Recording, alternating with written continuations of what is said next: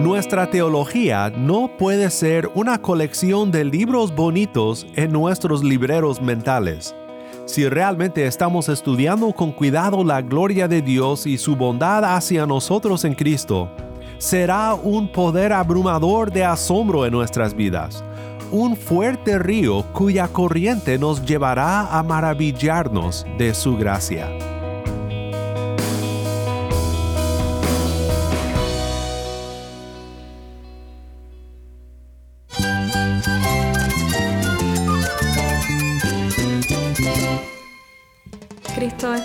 Cristo es el Rey del universo, es quien guía nuestras vidas. Él es grande y amoroso. Él es real. Solamente Jesucristo es nuestro Señor y Salvador.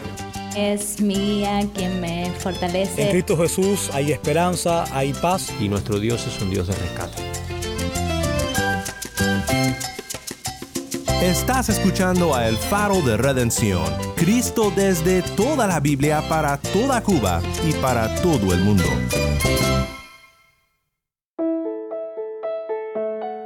Hola, soy el pastor Daniel Warren, gracias por acompañarme aquí en El Faro. Hoy damos conclusión a nuestra serie titulada Doxología. Hoy en nuestro tiempo juntos en la palabra de Dios, quiero que veas lo sorprendente que es el Dios a quien servimos. Su poder obra en nosotros de maneras sorprendentes.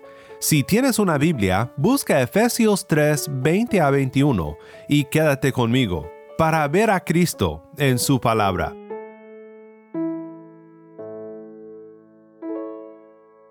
El faro de redención comienza con Henry González, Cristo es la vida. Caminaba por la vida sin dirección, tratando de ser feliz a mi manera, buscando llenar el vacío que llevaba en el centro de mi corazón. Después de tanto vagar, solo encontré un mundo lleno de dolor y falsedades. Por todas partes busqué, pero nunca encontré quien me diera paz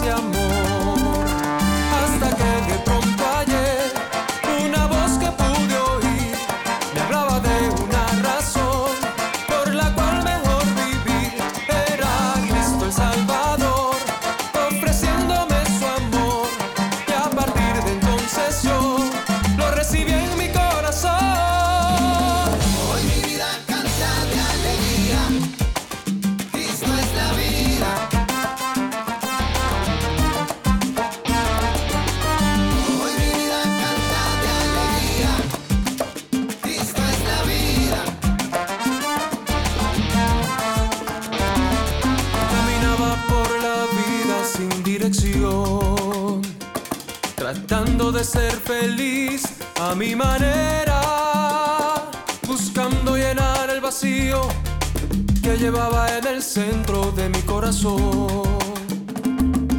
Ahora camino tranquilo, pues mi guía es Él. Ya dejé de vivir a mi manera.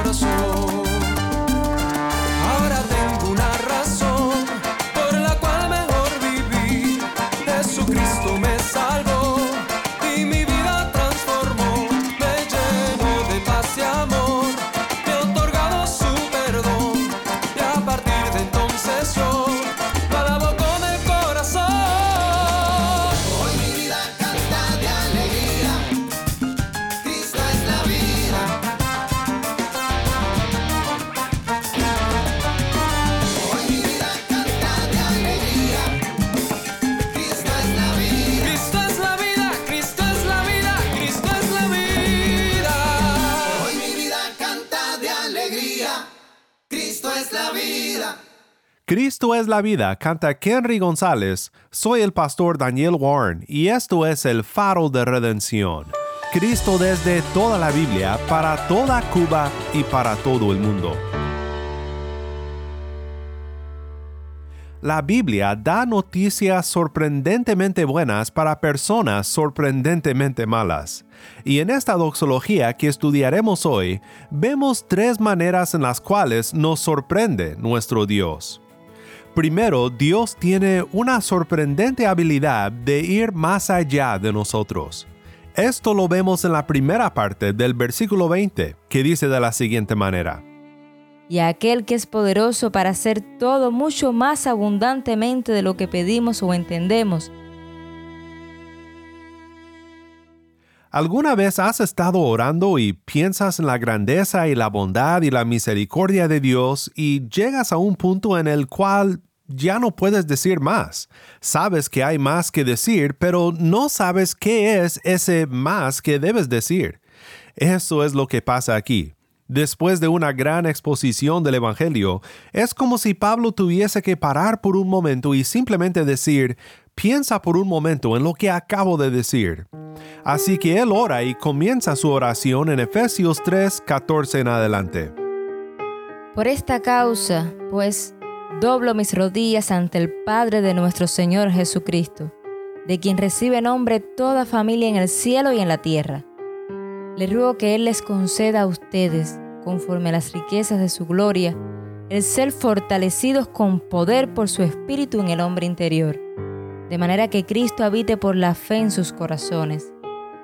También ruego que arraigados y cimentados en amor, ustedes sean capaces de comprender con todos los santos cuál es la anchura, la longitud, la altura y la profundidad, y de conocer el amor de Cristo que sobrepasa el conocimiento para que sean llenos hasta la medida de toda la plenitud de Dios.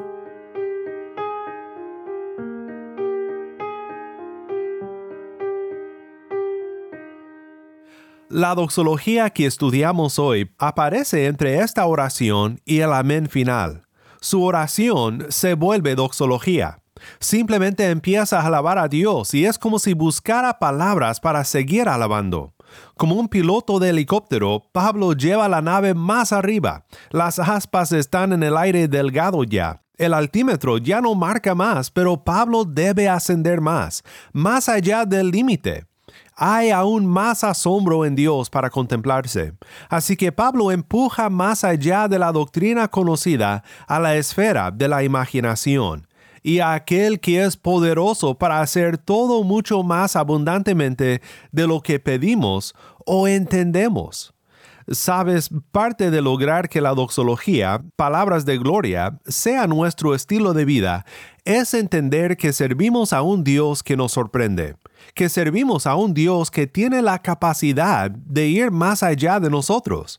Nosotros decimos, aquí está lo que pienso, aquí está lo que creo que necesito, y Dios está acá diciendo, no comprendes ni la mitad de lo que necesitas. Esta es la sorprendente habilidad de Dios de ir más allá de nosotros. Nunca podremos alabar a Dios adecuadamente si insistimos en ponerle los límites de nuestro entendimiento finito. Te admitiré que demasiadas veces mis oraciones no llegan hasta este punto. Simplemente no oro así muchas veces. Muchas veces no estoy orando a un Dios suficientemente grande. Estoy orando según mi entendimiento de Dios, pero Pablo desea llevarnos más allá de eso. Pablo ora para que el Señor le permita a los creyentes a que sean capaces de comprender con todos los santos cuál es la anchura, la longitud, la altura y la profundidad, y de conocer el amor de Cristo que sobrepasa el conocimiento. Ora para que conozcamos lo que sobrepasa el conocimiento. ¿Ves? Este Dios a quien Pablo ora rápidamente se vuelve demasiado grandioso para describirse, y con justa razón. No podemos comprender lo enorme que es nuestro Dios y lo enorme que es lo que Él ha hecho por nosotros en Jesús. Estas son noticias sorprendentemente buenas para personas como nosotros y empuja a la comprensión misma al límite. No estoy diciendo que no luchemos por entender. Por supuesto, debemos de estudiar la palabra cuidadosamente. Debemos de tener una teología precisa. Pero lo que sí estoy diciendo es que cuando ya no nos sorprende Dios, cuando su amor ya no nos asombra, nuestro caminar con Cristo muere. Ya no tiene vida, ya no tiene asombro. Nuestra teología no puede ser una colección de libros bonitos en nuestros libreros mentales. Si realmente estamos estudiando con cuidado la gloria de Dios y su bondad hacia nosotros en Cristo, será un poder abrumador de asombro en nuestras vidas, un fuerte río cuya corriente nos llevará a maravillarnos de su gracia. Tu teología de nada sirve si no te puede hacer parar en medio de una oración y simplemente decir con Pablo, tú puedes hacer mucho más de lo que yo puedo siquiera empezar a pedir o a pensar. Pero en cuanto empiezas a arrodillarte en oración y alabanza a un Dios que te sorprende, a un Dios que tiene la habilidad de ir más allá de ti, es entonces que Dios realmente empieza a obrar poderosamente en tu corazón y vida más allá de lo que puedes pedir o pensar. Así que esta es la primera manera por la cual Dios nos sorprende. Es su sorprendente habilidad de ir más allá de nosotros. El Evangelio de la gracia de Dios va más allá de lo que podemos pedir o pensar. Este es el Dios sorprendente a quien servimos. Hay una segunda manera por la cual Dios nos sorprende es el sorprendente poder de Dios obrando en nosotros. Escucha cómo termina el versículo 20. Y aquel que es poderoso para hacer todo mucho más abundantemente de lo que pedimos o entendemos, según el poder que obra en nosotros. Cuando somos honestos con nosotros mismos, nos damos cuenta de que todos somos sorprendentemente malos pero hay un poder sorprendente obrando en nosotros, el poder de nuestro sorprendente Dios. Primero está el sorprendente poder de Dios obrando en nosotros para salvarnos. Pablo habla de esto en el primer capítulo, en Efesios 1.19, donde comunica una de sus oraciones continuas por la iglesia en Éfeso. Dice que ora para que conozcan cuál es la extraordinaria grandeza de su poder para con nosotros los que creemos, conforme a la eficacia de la fuerza de su poder. ¿Cuál es este gran poder? Pablo continúa en el versículo 21. Es el poder que obró en Cristo cuando lo resucitó de entre los muertos y lo sentó a su diestra en los lugares celestiales, muy por encima de todo principado, autoridad poder, dominio y de todo nombre que se nombra, no solo en este siglo, sino también en el venidero. Lo realmente increíble es que el poder del cual Pablo habla, este sorprendente poder, es el poder del Evangelio es la historia del Evangelio, de cuando el poder de Dios resucitó a nuestro Salvador de la muerte. Este mismo poder hizo lo mismo en personas sorprendentemente malas como nosotros, personas quienes por fe en Cristo han sido resucitadas a una nueva vida. Pablo dice lo siguiente en Efesios 2, 1 al 7. Y Él les dio vida a ustedes, que estaban muertos en sus delitos y pecados los cuales anduvieron en otro tiempo según la corriente de este mundo, conforme al príncipe de la potestad del aire, el espíritu que ahora opera en los hijos de desobediencia. Entre ellos también todos nosotros en otro tiempo vivíamos en las pasiones de nuestra carne, satisfaciendo los deseos de la carne y de la mente, y éramos por naturaleza hijos de ira, lo mismo que los demás. Pero Dios, que es rico en misericordia, por causa del gran amor con que nos amó, aun cuando estábamos muertos en nuestros delitos, nos dio vida juntamente con Cristo, y con Él nos sentó en los lugares celestiales en Cristo Jesús, a fin de poder mostrar en los siglos venideros las sobreabundantes riquezas de su gracia por su bondad para con nosotros en Cristo Jesús. Las sobreabundantes riquezas de su gracia asombroso, sorprendente poder obrando en ti. Aquí está el zombie que eras en tu pecado, ciegamente en pos de los impulsos de tu carne pecaminosa, haciendo lo que deseabas, destinado a la ira de Dios, y llega el antídoto, el remedio. La rica misericordia de Dios entra en la escena, el gran sorprendente poder de Dios en el Evangelio, y te saca de tu pecado, de tu ceguera espiritual, y te pone en los lugares celestiales con Cristo. Es decir, tu destino eterno es ahora por la misericordia de Dios tan seguro como lo es el lugar de Cristo sentado a la diestra del Padre. Este es el gran poder de Dios obrando en ti para salvarte. Pero hay más. Está el sorprendente poder de Dios obrando en nosotros para salvarnos y está el sorprendente poder de Dios obrando en nosotros para santificarnos, transformándonos más y más conforme a la imagen de nuestro Señor Jesucristo. Esto se ve diferente en cada uno de nosotros, pero la clave es que no somos nosotros quienes hacemos la obra, es el poder de Dios. Es el sorprendente poder de Dios obrando en ti, y nada de lo que tú has hecho te ha hecho llegar a donde estás hoy. Como lo expresó de manera tan hermosa John Newton, no soy lo que debo de ser, no soy lo que quiero ser, no soy lo que espero ser en otro mundo, pero sin embargo, no soy lo que antes era, y por la gracia de Dios, soy lo que soy. Espero que todo esto simplemente te haga asombrarte de la sorprendente habilidad de Dios de ir más allá de ti. Asómbrate del sorprendente poder de Dios obrando en ti, para salvarte y para santificarte. La tercera y última manera por la cual Dios nos sorprende es esta. Dios muestra su gloria de manera sorprendente en nosotros. La doxología, la palabra de gloria, viene en Efesios 3:21, donde Pablo dice lo siguiente. A Él sea la gloria en la iglesia y en Cristo Jesús por todas las generaciones, por los siglos de los siglos. Amén.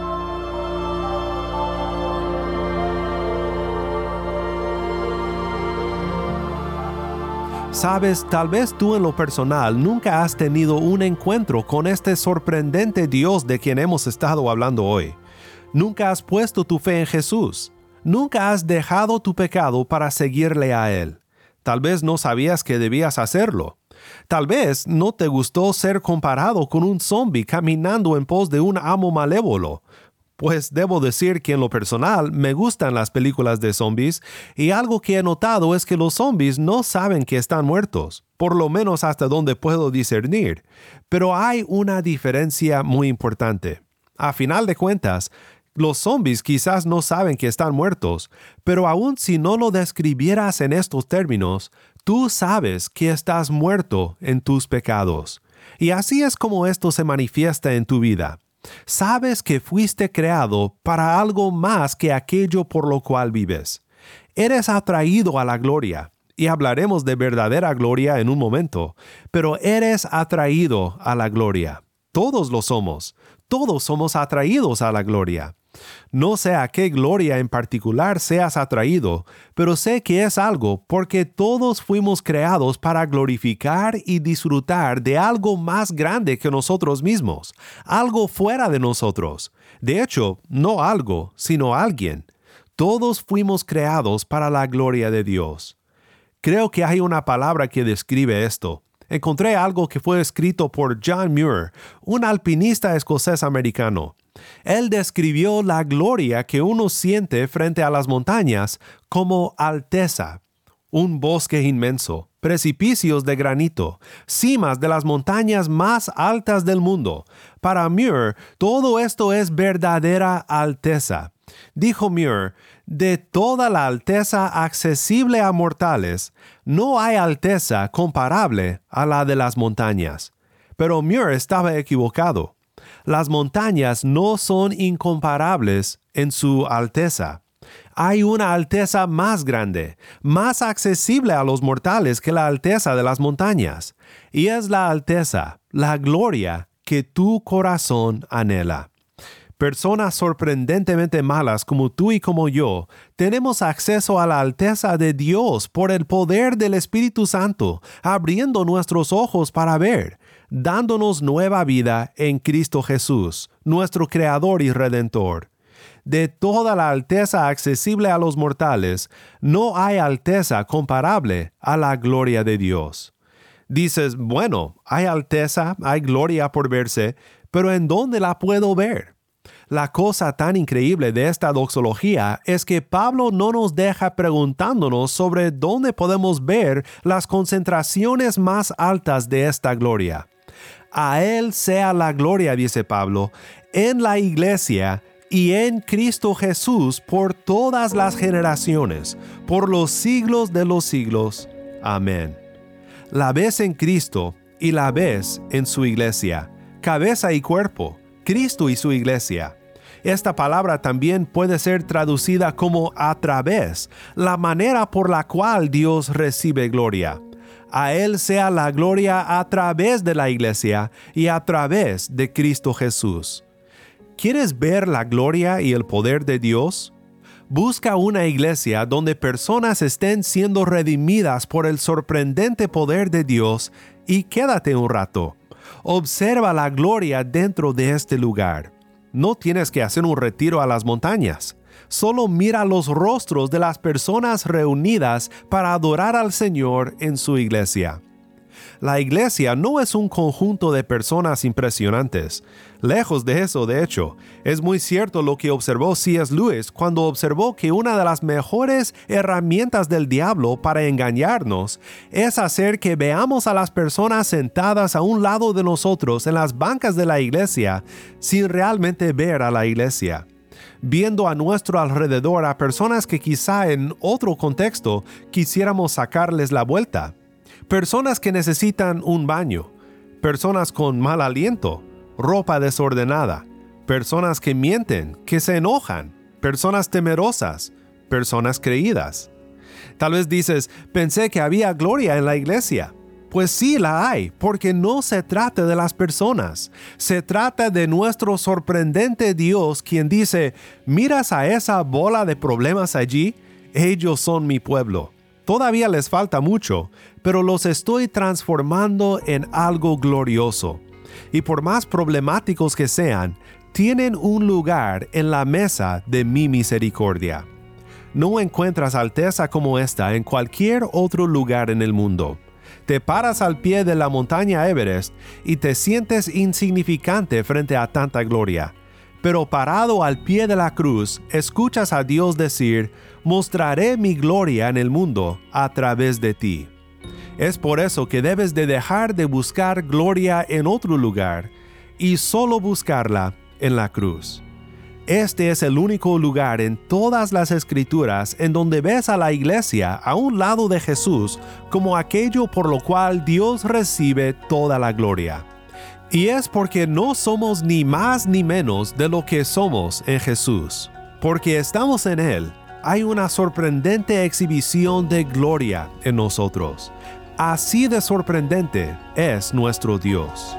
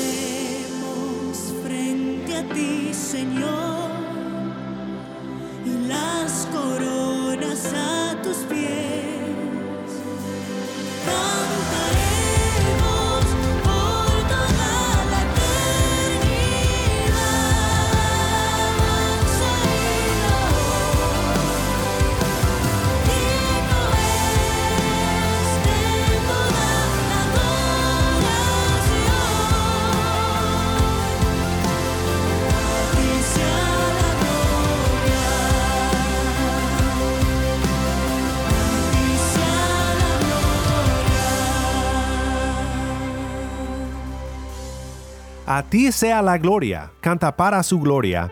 Soy el pastor Daniel Warren y esto es el faro de redención.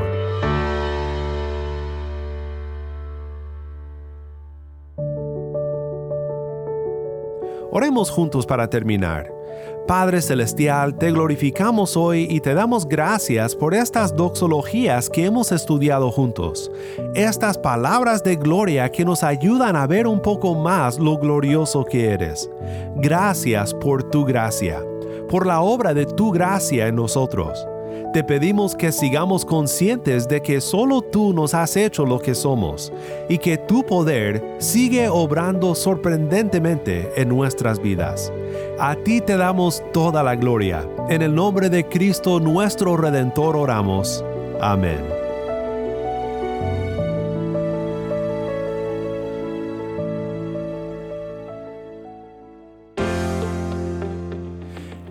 Faro de Redención es un ministerio de Haven Ministries. Nuestro productor ejecutivo es Moisés Luna.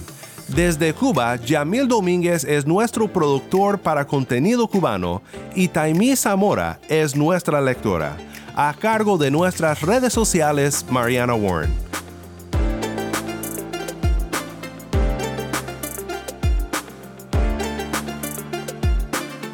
Si estás escuchando por el podcast, te quiero agradecer por tu ayuda en hacer que crezca la audiencia del Faro. Sabemos que muchos han de estar compartiendo con otros sobre cómo seguirnos en el podcast en Apple Podcast, Google Podcast, Spotify o por otros medios, porque notamos la diferencia que ha hecho. Si no lo has hecho, te pido que compartas esta semana con un amigo sobre cómo puede escuchar el Faro de Redención en el podcast o en la página web. También estamos en WhatsApp. Nuestro número es 1786-373-4880. Nuevamente nuestro número de WhatsApp 1786-373-4880. Envíanos un mensaje de voz, nos encantaría saber de ti.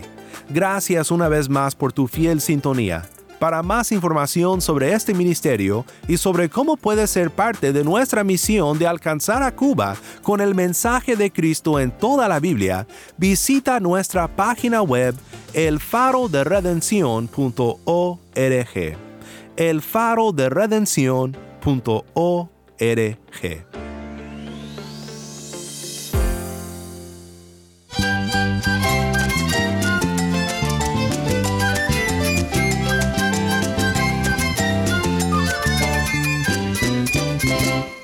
Soy el pastor Daniel Warren. Te invito a que me acompañes la próxima semana para seguir viendo a Cristo en su palabra.